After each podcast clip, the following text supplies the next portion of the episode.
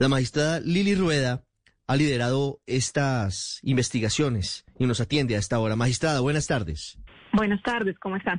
Magistrada, ¿cómo llegaron a la posibilidad de adelantar ese trabajo en la Unión Penella? ¿Cómo llegan a la pista de, este cementerio clandestino de las FARC? Tanto a la unidad de búsqueda como a la Jurisdicción Especial para la Paz y específicamente pues al caso de reclutamiento eh, que yo estoy liderando, cuya investigación estoy liderando, se presentó una solicitud para que hiciéramos este trabajo.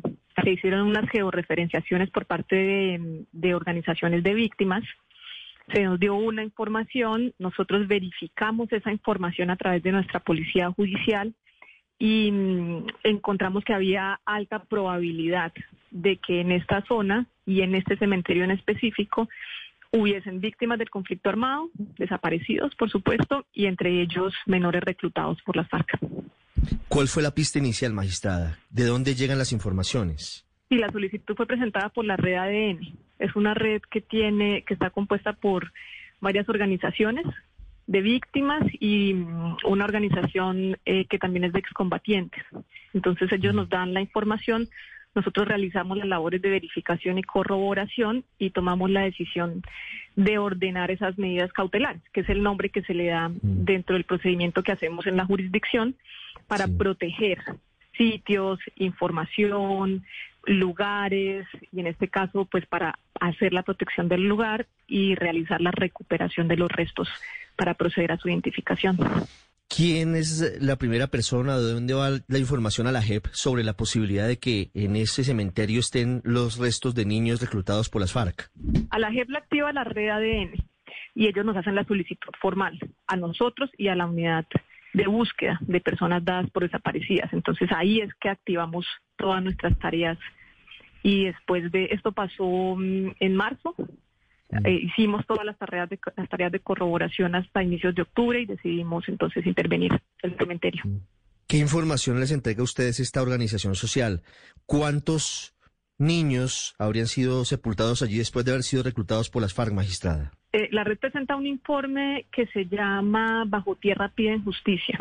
Es el informe que, digamos, que inicia eh, toda esta labor y, allí se presentan pues seis posibles sitios em, de geo, que están georreferenciados, es decir, ya habían estado previamente ubicados por las organizaciones y por los gestores humanitarios que allí trabajan cuando analizamos nosotros la información en el caso de reclutamiento, en el caso 07 que tenemos en la jurisdicción de reclutamiento y utilización de niños y niñas, mm. encontramos que hay dos puntos en donde em, hay información sobre posibles menores o adultos que fueron reclutados siendo niños. Entonces, podríamos encontrar cuerpos de menores o cuerpos de adultos con alta probabilidad de que fueron reclutados siendo niños.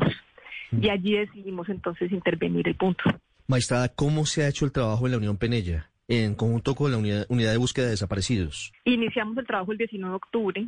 La unidad intervino, el, el cementerio, unos puntos en tierra, específicamente la semana pasada hicimos el empalme y nosotros iniciamos entonces la intervención en una parte que son eh, unas bóvedas en donde nos, digamos, en los reportes que tenemos de la información que estuvimos verificando, Presuntamente esta OEA fue hecho construida dentro del cementerio por las FARC, por el frente que operaba allí. Luego de esto que viene, magistrada, ¿cuál es la idea? ¿Se puede abrir un nuevo macrocaso o esto se sumará a alguno en particular? Pues lo estamos trabajando dentro del caso de reclutamiento de niños y niñas en el marco del conflicto. Allí hemos encontrado que el reclutamiento viene asociado con otras conductas y la información preliminar que tenemos y el análisis que hemos hecho es que la desaparición forzada es una de esas conductas que se da de manera prevalente. Entonces, esta información entra tanto de manera judicial a nuestro caso, al caso de reclutamiento de niños y niñas, y allí estamos avanzando sobre eh, la posible responsabilidad de, de las FARC sobre estos actos de reclutamiento.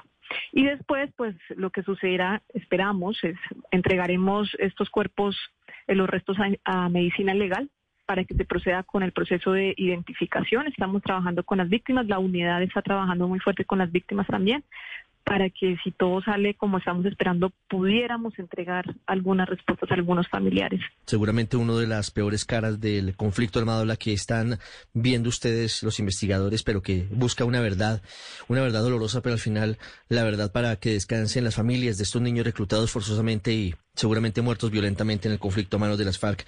Magistrada Lili Rueda, muchas gracias por contarnos ese trabajo importante en la Unión Penella, en Caquetá. Muchas gracias. Y vamos al sitio. Mateo Piñeros, lo que usted ha encontrado en estos días, en ese punto del sur del país. Sí, Ricardo, buenas tardes. En el cementerio de la Unión Penella se encuentran los cuerpos de algunos excombatientes de la extinta guerrilla de las FARC. Este grupo armado le ordenó a casi 3.000 personas en el año 2004 a abandonar la zona, pues estaban buscando mantener el control territorial. Desde entonces, en este cementerio empezaron a enterrar algunos guerrilleros que morían o caían en combate. Ismael Ospina es habitante del corregimiento. Hay muertos por todas partes de este territorio, porque antes del 2000 la política, o siempre la política de la Barway, no reportar a sus muertos, ni a su familia, ni a nadie.